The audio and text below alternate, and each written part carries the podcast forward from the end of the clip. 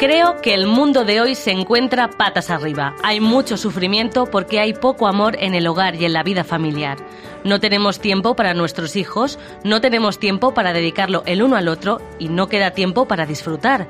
Esta es la reflexión sobre la vida en familia que hacía la Madre Teresa de Calcuta. Y no dista mucho de la realidad. Vivimos demasiado rápido, con rutinas muy marcadas y en ocasiones se nos olvida lo esencial, vivir. Y nadie dijo que convivir en familia fuera fácil. A lo largo de la vida surgen piedras en el camino que cabe sortear como se pueda, pero ahí reside el valor principal de la familia, la unidad, permanecer unidos y ayudarse los unos a los otros. Hay que detenerse, mirar a nuestro alrededor y observar las necesidades de cada familia. Para mí, la familia lo es todo, es comprender al otro y a uno mismo, respetarse y amarse incondicionalmente. Para los que vivimos lejos de casa, es el hogar al que siempre se quiere volver. En otros países se asombran de que los españoles eh, seamos tan familiares y es que la familia influye no solo en las distintas áreas de nuestra vida, sino en quiénes somos y lo más importante, en quiénes seremos. María Gallén y Elena Pérez. Genial Escope. Estar informado.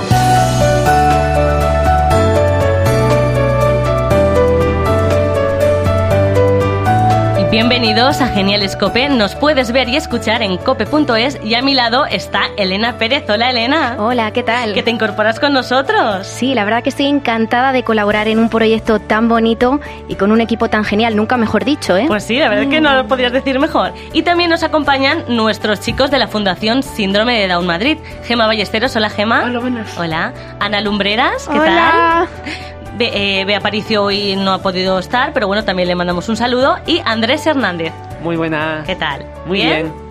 Pues Elena, ¿de qué vamos a hablar hoy?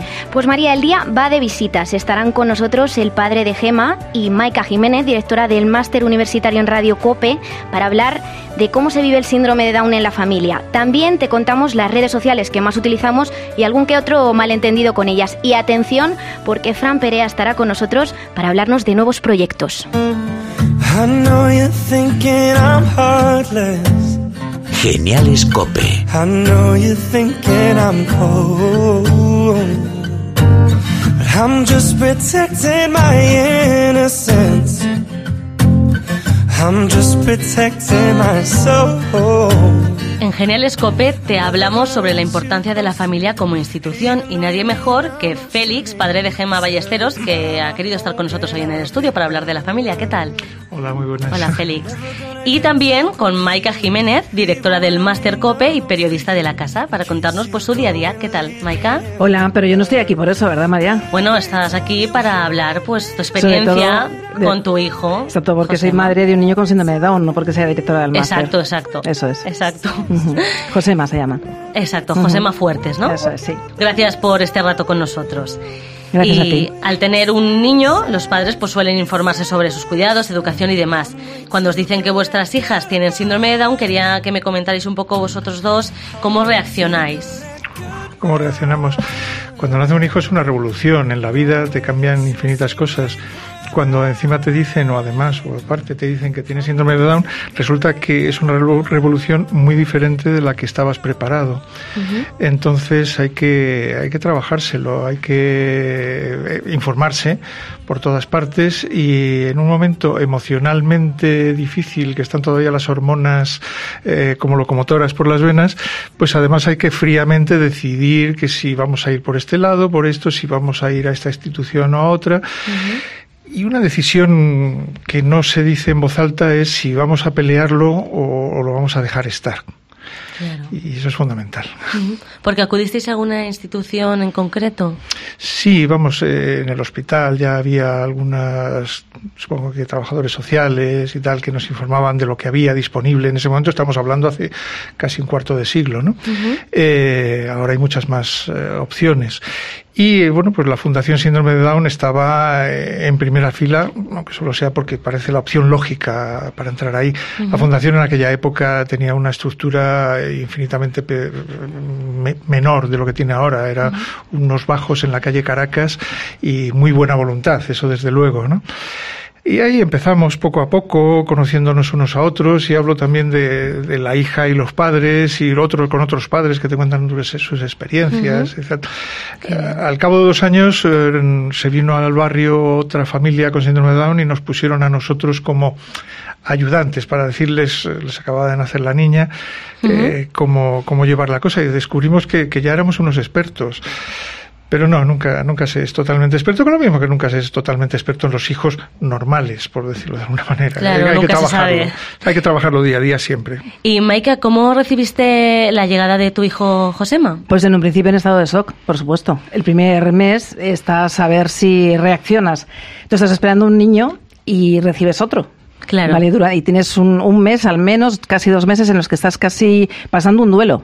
Asimilando un poco la situación. Pasando un duelo con respecto al niño que tú esperabas, ¿vale? Uh -huh. eh, cuando ya asimilas eh, que tu hijo, el que viene, eh, le vas a querer tanto o más que al que venía, eh, teniendo en cuenta que mi hijo venía con muchos problemas físicos, de corazón y demás, que por un lado te alteran todavía más, pero por otro hacen que pase a un segundo plano la discapacidad psíquica, porque estás luchando por su supervivencia, por su día a día, por la eh, hubiera sido una, una, persona perfectamente sana o no, ¿no?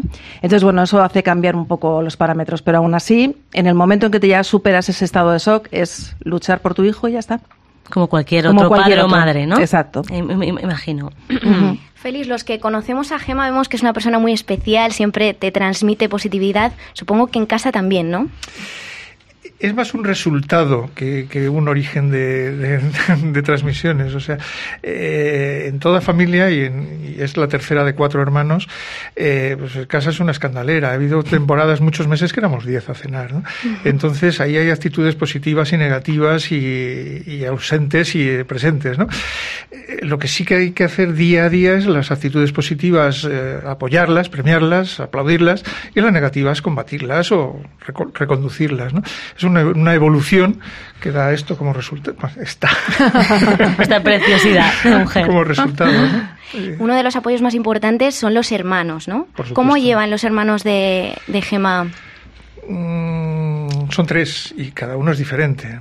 Los tres positivamente, desde luego pero cada uno tiene una forma de plantearse la vida diferente y cada uno integra en su vida a Gema de una manera diferente. Hay una hija más resolutiva que las otras, hay otra más hiperpositiva hasta lo patológico, hay otro que es el pequeño, entonces digamos que, nació en un mundo en que ya estaba Gema establecida, entonces lo ve de una manera más natural.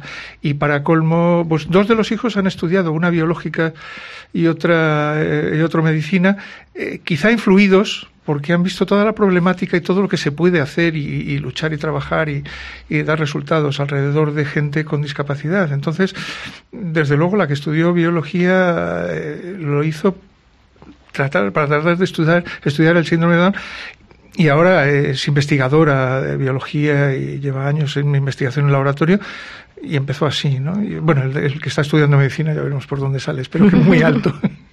Qué bien. Y Gema, ¿cómo te llevas con tus hermanos? Bien. Se portan bien contigo, ¿no? Cuando quieren. Bueno. ¿Y qué planes sueles hacer con tus hermanos para que nos hagamos una idea? No sé si vamos para ir de, de paseo, pasear, cosas de esas. Muy bien. Y tomar algún algo por ahí. Qué bien.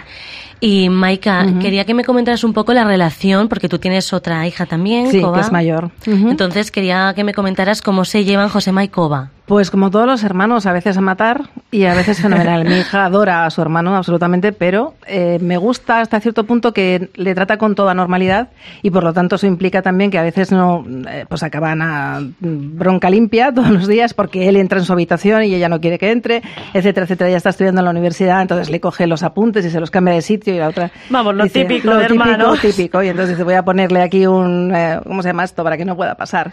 ¿Un, qué? Ay, no me sale ahora. No me sale ahora mí tampoco. Bueno, para que no pueda entrar, ¿no? Vale, sí, Un como que se la cierra, se la pre- le prensa la Exacto. puerta para que no pueda entrar. Exacto, pero aparte de eso, pues una relación de hermanos absolutamente normal. Qué bien, qué Yo bien. si tuviera un hermano, yo pondría un cartel de que por favor llame antes de entrar, porque no se sabe si estoy ocupado o libre. Exacto. Qué listo, Sí. Andrés. Glor- Gloria es lo que tiene, digo, Gema es lo que tiene en su puerta, ¿eh? Llama antes, llama antes de entrar. Es lo Claro, que ya me claro. llamó la atención y yo también puse en la habitación de mi, en la puerta de mi habitación el cartel para que mis padres llamen. Di que sí. ¿Y tú, Ana, cómo te llevas con tus hermanos? Bueno, Uy, no lo dices muy convencida. depende porque yo soy la más organizada y él lo tira todo, tal, y algunas veces le tengo que decir, recoge eso, tal. Pues desde aquí le decimos que lo recoja, porque nos está escuchando, o sea, que, que recoja toda la habitación y todo y lo deje todo bien ordenado, hombre. Sí. Pues muchísimas gracias, Maika y Félix, por acompañarnos hoy. Gracias por contar la Gracias. experiencia. Gracias.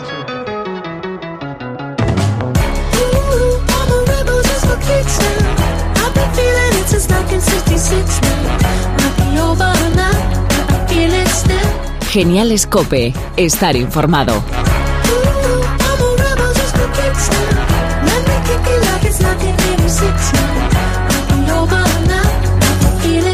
El programa anterior hablábamos de la importancia de las redes sociales y las nuevas tecnologías. Un 86% de la población utiliza redes sociales, lo que representa más de 19 millones de usuarios en nuestro país, según un estudio del IAF. Hoy en día casi todo el mundo usa las redes para informar, estar informado o en contacto. Y es que hasta el Papa Francisco es un usuario habitual de aplicaciones como Twitter o Instagram. ¿Lo sabíais esto? Pues yo no sabía esto que tenía tanto auge con Instagram, Sí, sí, pues Twitter. tiene- Twitter sí, pero Instagram no sabía. Pues tiene más de 5 millones de seguidores. Madre mía, pues habrá que seguirlo ya. ¿Qué redes sociales o aplicaciones utilizáis vosotros, chicos?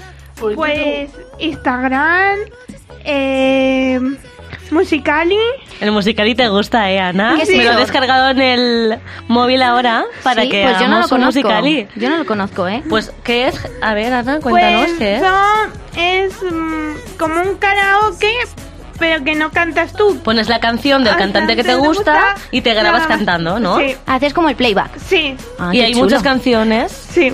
Ujú. Qué chulo. ¿Y tú, Gema? Pues yo tengo Facebook, YouTube, es- es- Instagram, WhatsApp, eh, Gema conectada está, ¿eh? Google Plus, como los cantantes. Qué grande. ¿Y Andrés? Yo tengo Facebook, YouTube, WhatsApp, Twitter, eh, Instagram también, Musicali y tenía Skype, pero como no lo utilizo, pues ahora lo tendré de adorno por ahí. Qué bien. La verdad es que nosotros hemos estado investigando y a ver si te suena esta canción, Gema, escucha. Yo no creía en Romeos, Julietas, muriendo. ¿Te suena? A ver, cuéntanos, ¿por qué? Es la canción de Ahora tú es una canción preferida mía, o- ob- obviamente, de la cantante que yo llevo ya cuatro años desde un concierto. O sea, eres muy fan de Malú. Sí, hace ya cuatro años. Y nosotros hemos visto que en tu canal de YouTube versionas a Malú. Sí, Y no se te da nada mal, ¿eh? no creo. Sí. Se te da súper bien. Se te da muy bien. ¿Te atreves a cantarnos un poquito? Entera. Bueno. Lo de Eh, no, nos queda tiempo para entera, ¿eh, Gema? Venga, el estribillo un poquito. Y sin más cuentos, apuntas y rectos, me dio en el alma y ahora tú llegaste a mi mano sin un permiso, sin un permiso, como si nada. Muy bien. Muy bien, sí, sí, sí, sí. Gema, Gema. Se viene arriba, Gema, Gema. que si no, estamos todo, todo el programa cantando. ¿Y qué os iba a decir, chicos? A ver, desde la Fundación Dau Madrid estáis trabajando el tema de diferenciar entre las redes sociales personales y la red social eh, más profesional. Entonces, Andrés, me gustaría que me explicaras un poco eh, la diferencia entre la red personal, o sea, la red social personal, Facebook personal y Facebook o otro tipo de redes más para más profesionales para trabajar. Pues la verdad es que las redes las redes sociales profesionales es cuando cuando lo utilizas para cualquier tipo de trabajo que te mandan o cualquier tarea. Y las personales es para tu vida personal dentro de, fuera de tu, perdón, fuera de tu vida de trabajo, que no lo tiene que ver nadie. Y tú esto Es- lo cumples, ¿no? Mm. Haces, tienes Facebook o redes sociales personales. personales. Sí. Tengo redes sociales personales, aunque no, no recuerdo si lo he utilizado dentro del trabajo o no alguna vez. Eso lo se podría usar, pero en los descansos. Que, eso- Ujú. que tú, cuando tú descansas de trabajar, tú, tú haces lo mismo, ¿no? Que coges el móvil, mira las redes sociales fuera de trabajo, en los descansos. Vosotros nunca lo habéis hecho, ¿verdad? Yo alguna vez sí que miro un poco las redes sociales, tal, pero los utilizo más profesional. Ahora ya profesional totalmente. Pero antes sí que tenía. Yo las personales los uso en el descanso, pero no, pero no en Tres Olivos, eso ya... Ah, bueno. Eso ya otro- cuando yo quiera. Y tenías un canal de YouTube, creo lo sigo recordar. teniendo, lo sigo teniendo. Cuéntame un poco cómo se llama y qué es lo que podríamos ver en tu canal de YouTube, Andrés. Pues se llama Andrés Lisbon, ¿vale? El apellido que me he puesto no es real, me he puesto artístico por problemas de protección de datos, Muy por bien. si me lo encuentran en una red social que no quiero que me agregan. Y bueno, trata de, de que yo subo covers mi- de mis canciones favoritas, pero en este caso borré todo para porque tenía un popurrí que, que casi nadie me encontraba, entonces ahora he hecho un poco de cambio. Mi primer vídeo ha sido una video presentación diciéndome qué es lo que me gusta, cosas que me gustan más, menos, como las comidas y todo eso. Pero antes de eso hice un guion en el que tuve que ensayar muchos días, pero aunque en el, durante el vídeo me he hecho muchos líos porque el guion me costaba aprendérmelo, me lo tuve que mirar en la hoja, eh, mirarme al espejo como si me estuvieran grabando. Claro. No sé si alguna vez os ha pasado, pero... Sí, a mí muchas veces que no me Pero es el primer guion que hago porque nunca he hecho un blog de estos tipos. Yo, yo he subido en mi primer canal, que hace fue mucho tiempo. En vez de presentarme, yo de golpe subí mi primer cover hace Sí. mucho. Pero yo- a mí se me ha ocurrido, ¿cómo no me van a encontrar si no comparto por redes sociales mías mis vídeos, que son es lo que no he hecho? Claro, hay que compartir para que te puedan ver, visualizar. Bueno, me estoy dando cuenta de que podemos montar un grupo, ¿eh? Porque nos encanta Sí, sí, sí, cantar sí, aquí sí. a todos. Sí, además tú también cantas muy bien, Elena, que te he Bueno, escuchado. bueno. Sí, sí, sí, sí. Aquí la que no canta bien soy yo, yo lo siento, soy la oveja de negra de la familia. Siempre tiene que haber alguien que no lo haga tan bien. ¿Qué vamos a hacerle? Y aparte de eso, en mi canal ahora estoy traduciendo mis propias canciones en español, de los temas originales al inglés. Bueno, bueno. Entonces, para que me acuerde, los apunte en este cuaderno. Y dime un ejemplo, pero solo uno, ¿eh? ¿Qué ejemplo? De canción, Pues la de... de cover, ¿qué haces?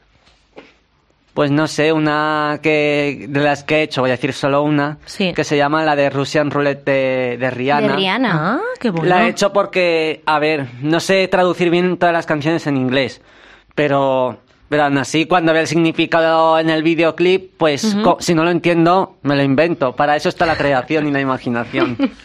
Claro que sí. Y también hemos visitado, chicos, el blog y el canal de YouTube de vuestros compañeros de la Fundación Síndrome de Down Madrid, de Bego Rozas y Dani Molina. Eh, ¿Vosotros habéis visto estos, estos canales? La de Bego. ¿La de Bego Rozas no suena? Que viaja, hace viajes y cuenta los viajes. Esa es, es la de Bego, claro. Y Dani Molina también lo conocéis, ¿no? Supongo, en la Sí, fundación. Dani Molina es tu compañero, ¿no, Sí. Ana? Y cuéntanos qué hace en ese canal de YouTube, que es muy Pues- gracioso lo que hace, cuenta. Puede bailar ch- bachata, se pone sombrero, mm, le gusta bailar bachata. Qué chulo. ¿Y a ti no te gustaría abrirte un canal o...? Lo pensé hace ya, pero te dije, es que eso de YouTube todavía muy pronto. Bueno, nosotros nos quedamos con el musicali, que es lo que nos Sí, gusta a ti y sí. a mí, y ya está. Poco a poco vamos creando nuevas cuentas. Genial Escope. Estar informado. El payasito se quedó esperando la llamada del circo del sol. A alturas ya habrá alguien que ríe mejor, mucho mejor. El concertista hizo caso omiso de la gran ovación. A estas alturas tonterías la justa, pasitos cortos de maratón. Aquí paz y menos gloria, más cara para el carnaval. Mándanos un SMS con la palabra bienestar. Y en Genial Escope compartimos estudio con el cantante, actor y empresario malagueño Fran Perea. Hola, Fran. Hola, ¿qué ¿Cómo estás? Muy bien, gracias. Aquí súper acompañados contigo. Sí. Eh, pues eh, quería hacerte hincapié en tu faceta como emprendedor, porque en 2010 autoproduces tu hasta ahora último disco, Viejos Sí. Conocidos. Sí. Y de hecho estábamos, estamos escuchando la canción Carnaval, que le hizo el videoclip de esta canción Alex de la Iglesia. Sí. Y más tarde mm, formas la compañía Feel Good Teatro junto a artistas como Manuela Velasco, Ainhoa Santa María. Y por hacer un poco de, de recorrido tuyo, hace poco en teatro has dirigido Souvenir, en Teatro Luchana, actuado en El Ciclista Utópico y en tele, pues has grabado algunos capítulos en la serie Cuerpo de Élite. Entonces, mm, vamos, que es que no paras, estás todo el día trabajando, no tienes... No paro, no paro. y- Respiro. Y, que no pare. Bueno, sí, yo, yo hace. Pues, o sea, yo soy actor y músico también. Y- pero hace unos años empecé a, a abrir el abanico y empezar a, hacer otras cosas. en- en- en- bueno, pues es lo que tú dices, empresario. Empresario es que tengo una compañía de teatro. Exacto. Aparte, soy socio de los teatros Luchana de Madrid, unos antiguos cines que hemos reconvertido en teatro. Y, y bueno, ahí ando metido en líos varios para no depender solo de que te llamen para trabajar, sino poner en pie tu proyecto también. Muy bien, pues muchísimas gracias por estar con nosotros aquí, por sacar un huequito para hacernos placer. to- a todos felices. Un placer, un placer. Gracias. El alba me sorprendió contando las líneas de luz que dejan tus persianas. No puedo dejar de mirar tu espalda rayada de sol y saber que estás años luz, siendo la chica de al lado. Y para llegar a la persona que hoy tenemos delante, pues han pasado muchos años y los comienzos supongo que habrán sido duros, imagino. Entonces quería que me comentaras cómo recuerdas tus primeros papeles con al salir de clase, con Los Serrano, un poco hacer memoria de esos años. Bueno, bueno, yo, yo, yo realmente no, no, o sea... ¿No lo has visto duro? no lo he vi- no, yo he tenido mucha suerte, ¿no? No, es verdad. Yo, mis comienzos, eh, yo estudié arte dramático en Málaga. Cuando terminé la carrera de arte dramático me vine a Madrid y, y a los pocos meses empecé a trabajar, o sea que no... ¿Tuviste suerte? Tuve, tuve mucha suerte y a los nueve meses creo que estaba, estaba haciendo el salir de clase ya, con lo cual no, no, no tuve un trauma enorme de esto de... de- no. y luego... Después del tuviste de- parón? no, no tuve parón. Después del salir de clase vino Los Serranos, después, o sea, he ido enganchando trabajos con trabajos y, y he tenido he tenido mucha suerte. Eh, tra- trabajar, pues sí, me- me- bueno, eh, todo lo del mundo. Es verdad que hago muchas Claro. cosas eh, y, y, bueno, al final pues le tienes que quitar tiempo de otras, ¿no? A lo mejor, pues, pero bueno, ahora mismo está- estoy en edad de producir, con lo cual para adelante. Qué bien. Y Fran, se avecina nuevo disco. ¿Cómo se va a llamar? Sí. ¿Y es más maduro que, que los anteriores? Sí, bueno, inevitablemente soy- va como yo, ¿no? Con la, va con la misma edad que yo, el, el disco. Sí, yo, yo ya voy a cumplir 40 años y ya pues, pues se- el, el disco tiene que ver con eso. Se llama Viaja la Palabra, creo que va a ser el título, y, y son 10 canciones que hablan pues de, de mí, de, de este tipo de va a cumplir 40 años, del viaje de- y de mi viaje personal en estos últimos años. Son canciones que están muy apoyadas en la palabra, en las letras y, y- y bueno, espero que guste. Me voy a empezar a grabar en marzo y, y espero presentarlo en España a, fi- a finales de año. Pues estaremos muy pendientes. Y Sí. bueno, nuestros compañeros están ansiosos por preguntarte. Así Vale. que Dale, dale, dale caña. Venga, vamos. Ana. Creo que empieza ahí. O Bea. Bueno, veas que hoy no, no ha podido venir. Ah, Ana. Pues bueno, pues empiezo yo. ¿Qué plan echas de menos hacer con tu familia, Fran? ¿Qué plan echo de menos hacer con mi familia? Bueno, eh, muchos planes Varios. porque mi familia vive en Málaga, excepto mi hermana que vive en Madrid, el resto, toda mi familia, el- eh, mis padres, mis tíos, mi, mi abuela, tengo una abuela que todavía vive.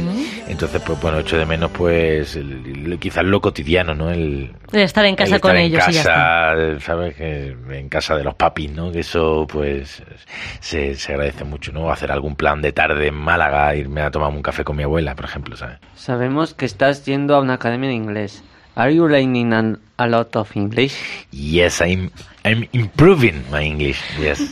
¿Y cómo Sí, lo sí, llevas? Sí, muy bien. La verdad es que yo, eh, yo el, el inglés mm, eh, también he tenido la suerte de aprenderlo muy joven, pero a- de- al no usarlo se va oxidando y, y bueno, ahora estoy otra vez volviendo a recuperar un poquito, un poquito, La cosa poquito a lenta, poco. pero- ¿Podrías eh, traducirme lo que me respondió en inglés? Porque no he entendido nada.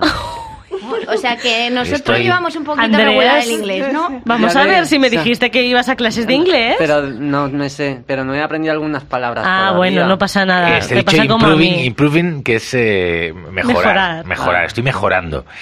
Eh, y nada, pues esto, pues porque me, eso, pues bueno, poco a poco, pues, sí, ya estoy más, estoy menos oxidado, me siento menos oxidado.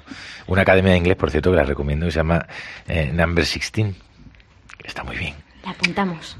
¿Cómo es trabajar con Antonio Banderas? Pues mm, muy guay. Pues que te dirigió, Sí, dirigió una, película, película con él que se llama El Camino de los Ingleses, sí. Y am, muy bien, me lo pasé muy bien. Antonio es un tío, a- un apasionado de su trabajo y, y, un, y un gran compañero además, con lo cual pues bueno nos hizo sentir a todos muy arropados en, en el rodaje de la película y en la promoción posterior, en fin, todo el proceso. Y has hecho de todo, cine, televisión, teatro. ¿Con qué te quedas y con quién te gustaría trabajar que aún no hayas tenido la oportunidad? Uy, Dios mío. Eh, me quedo. Bueno, a ver. Cada, yo creo que más que el medio me quedo con los proyectos. Quiero decir, puedes hacer un proyecto maravilloso en teatro o, o- o todo lo contrario, puedes hacer un, proyecto terrorífico también, ¿no? Quiero decir, que más no depende del- tanto del medio como, como del proyecto en sí. Yo, yo me, hombre, pues mira, el Camino de los Ingleses para mí fue una experiencia muy especial porque volví a Málaga a trabajar después de mucho tiempo y eso fue muy emocionante. Eh, luego en, te- en teatro, pues he hecho muchas cosas, pero la última función, eh, la penúltima función que he hecho se llama La Estupidez. Es una función muy especial también y, con, y también tengo un recuerdo muy especial de ella. En fin, eh, me, gusta todo, me gusta, sobre todo de mi profesión, me gusta poder eh, cambiar. Yo creo que me dedico a esto por el cambio, por... pues, mm, yo a lo mejor aguantaría, pero yo, por ejemplo, haciendo un trabajo de oficina, creo que lo pasaría mal. O sea, eres como Alberto Espinosa, el escritor, que le gusta ir cambiando de trabajo cada cierto tiempo. Sí, ¿no? sí, sí. Yo creo que eso me mantiene vivo, me mantiene en contacto con, con, tem- con temas, con gente, con cosas diferentes que me alimentan. Que a él también le pasaba, es curioso, porque hay mucha gente que le pasa, le pasa eso, que necesita ir cambiando para, para mantener esa ilusión. Sí, sí. Yo soy uno de ellos. Eh. Y una pregunta que nos enviaba Bea Paricio, que es ¿a quién has invitado a tus funciones de teatro? Ella tenía curiosidad por, por conocer esto. ¿A quién? ¿A quién has invitado? A mucha gente, porque todo el mundo te pide invitaciones para el teatro. Ahora cada vez invito a menos, le digo, paga. No, Hombre, claro. No, bueno, es, verdad que, que la gente tiene eh, no una conciencia a veces de no, invítame y, y- y vale mucho dinero, ¿no? Cada, Mm. cada cosa de teatro que se hace, mucho mucha inversión detrás y poco luego poca vuelta. Pero bueno, siempre trato de las funciones que hacemos siempre tratar de hacer un, un- un primer día de, de ensayos abiertos o un par de días de ensayos abiertos y ahí aprovecho para invitar pues sobre todo a mis amigos a gente que, del sector teatral que le pueda interesar de alguna manera el proyecto. Y luego pues bueno en el día a día pues a mi familia en fin a, a los amigos más cercanos y demás también. Oye, que nosotros también nos apuntamos a las sesiones Sí, sí. abiertas, ¿eh? sí pues si nada, se pues puede ya, ir. ya, ya lo haremos ya lo haremos ya lo haremos. Qué claro que sí hombre Y también te atreves, estábamos comentando antes, con la recuperación de los cines Luchana, eh, que los convertisteis en teatros Luchana, ¿no? sí, sí. Eh, ¿Y crees que los teatros españoles ofrecen garantía a las compañías de teatro o queda aún por mejorar? No, hombre, no. eh, o sea, si, si- si hablamos de teatros privados, eh, Sí. no, no. Bueno, la, la única garantía que te ofrecen es el, bueno, los teatros. Yo además estoy en los dos lados porque tengo una compañía de teatro y tengo también, ¿no? Y formo parte Sí. de unos teatros, ¿no? Y ahí vas a riesgo. A- Las dos partes van a un riesgo, ¿no? O sea, el teatro tiene que mantener pues su equipo, su, en fin, tiene unos gastos estructurales bastante altos y la compañía también, ¿no? Entonces van a taquilla, van a lo que entre por taquilla, con lo cual es muy difícil asegurarte que va y que, va, que esa taquilla va a hacer que puedas pagar a la gente, ¿no? Claro. Los teatros públicos son los que tienen esa labor y, y- y, bueno, menos mal que están los teatros públicos porque es hacen mucho bien al sector. Sí, en tanto Andrés y, yo nos, gust- nos apasiona muchísimo de la música. Mi sueño es llegar a tener una carrera musical. ¿Qué consejos nos darías? Pues que eh, eh, empecéis a componer canciones que es la única vía creo que sobre todo por si si algún día no llega no llega una carrera musical por lo menos que tengáis un, un espacio para dedicarle a la música en, el, en, en vuestro ámbito privado y en vuestro, en vuestro ámbito de amigos o demás. La música es eh, es un alimento para el espíritu y también y no, no hay que pensar solo en triunfar o tener una lo ideal es poder dedicarte a ello pero si no eh, puedes hacer muchas cosas con, con la música Cuando tuve 16 años yo compuse mi propia canción, pero no es de ningún tema original. Era mía propia, sí. pues nada tienes que componer muchas más Pero Sí. para mí no es nada fácil, ya que estoy procesando a un nivel más mayor. claro pero, Pero bueno. no es fácil componer si, si fuese fácil Con todo, dos todo el mundo lo canciones- haría ¿no? Con dos canciones que he pensado han sido fáciles, pero la tercera en la que voy. Ahí ya voy en una parte que. y es estudiáis música Yo, la, la verdad, yo empecé ocho años, que yo tenía yo ocho años, con música. ¿Y, y has estudiado música entonces? Sí, mira, Ah, yo... pues entonces muy bien. es- eh, Y Andrés, yo te recomiendo Fran- también que, que Fran- estudies música. Fran- Pero aún así yo estoy yendo a canto. Pero Bueno, lo muy de bien. instrumentos y todo eso, eso sí que no he ido. Pero ¿No? cantar sí. Bueno. Yo voy acompañado de karaokes instrumentales. Muy bien. Fran, lo que estoy yo diciendo que yo empecé con música a los ocho años. A estudiar música. Sí, a ocho años empecé. Ajá, muy bien. Llevo como 14 años a- a- haciéndolo. ¿Y tú tocas algún instrumento? Antes hacía y ahora ya lo, dejé. Bueno, yo creo que es muy importante dedicarle tiempo a la música. Yo, por ejemplo, estos, años que no he estado, no he sacado disco, pero le he dedicado tiempo a la música, a estudiar, a componer y, y bueno, pues porque me gusta la música. Entonces la voy, la, la, la practico en mi casa o trato de practicarla a menudo. Bueno, vemos que Gema está apuntando todo, todos los consejos, ¿eh? Muy bien. En España estamos viviendo ahora un nuevo boom de Operación Triunfo. No sé si has seguido el formato o qué te parece. Eh, bueno, sí, sí, lo, he- vamos, lo he seguido y eh, porque es casi no imposible no seguirlo, ¿no? Porque te vas enterando por un lado o por otro y, y, y gente que a la que sigo en redes sociales pues ha estado muy tal y sí, le he echado un vistazo, están también los Javis, que los conozco de hace muchos años. Eh, luego eh, una de las canciones también la que ha hecho, eh, bueno, este- esta última, ¿no? De lo de Eurovisión, que se han sumado varios autores, entre ellos Rosalén, a la que admiro, Ah, sí. a la que admiro muchísimo.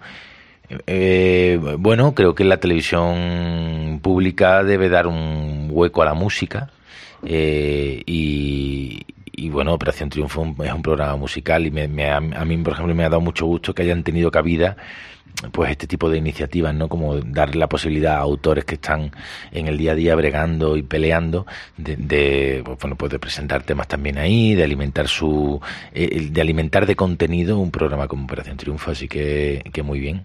Si siempre que haya música en televisión, me gustaría que hubiese más programas y que no estuviesen asociados a un concurso, ¿no? Porque eh, poner, ponerlo a concurso siempre es como, ¿no?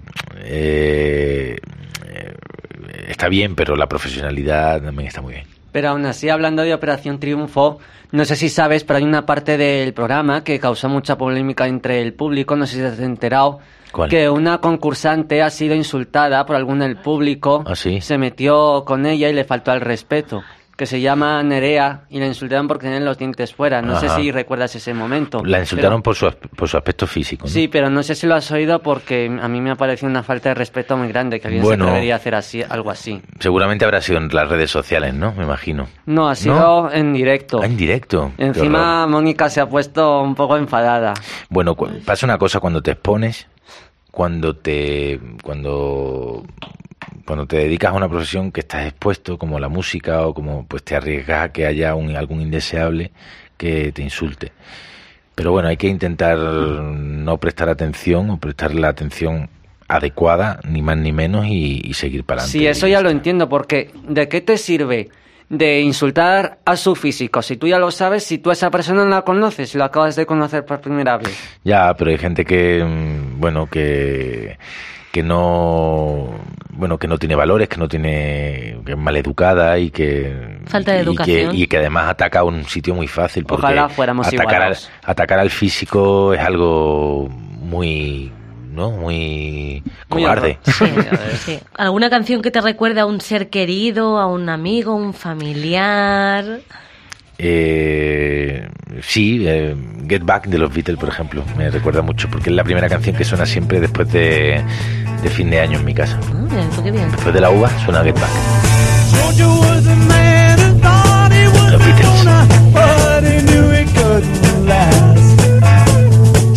was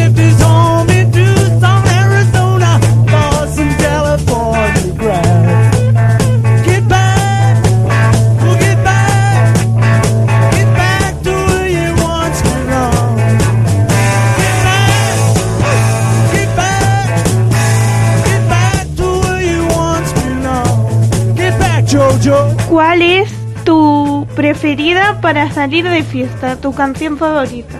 Bueno, preferida para salir de fiesta. Bueno, para salir de fiesta no sé, pero para animarme, por ejemplo, de la de Girasoles de Rosalén. Era necesario respirar para mirar alrededor. Paseo por La Habana y un café frente al malecón. Con, con, con, comienzan los recuerdos, las espinas a aflorar en mi interior. Todo lo que no se atiende, tarde o temprano reaparece. Ay, pero nos miramos, vaya año pasamos a ver si remontamos. Sin dedicarle más tiempo, y el mundo está lleno de mujeres y hombres buenos. Así que le canto a los valientes que llevan por bandera la verdad.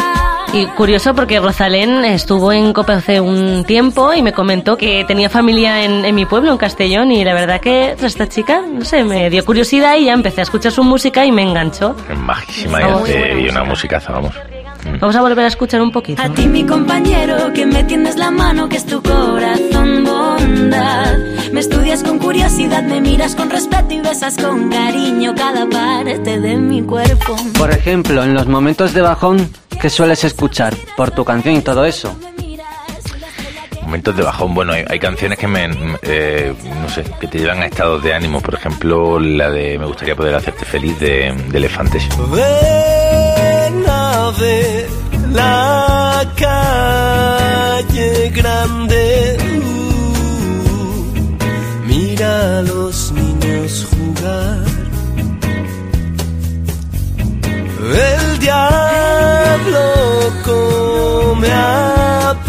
en su plato de cristal. En algún lugar. Pues Fran, muchas gracias por acompañarnos, por hacernos tan felices en esta tarde de hoy y por, por eso, por estar aquí con nosotros. Ah, un placer eh, absoluto. Nada, encantado. Me podéis invitar cuando queráis. Bueno, pues hombre, cuando saques el disco, ¿para qué que te vienes Pues, otra vez? estupendo. Pues claro que sí.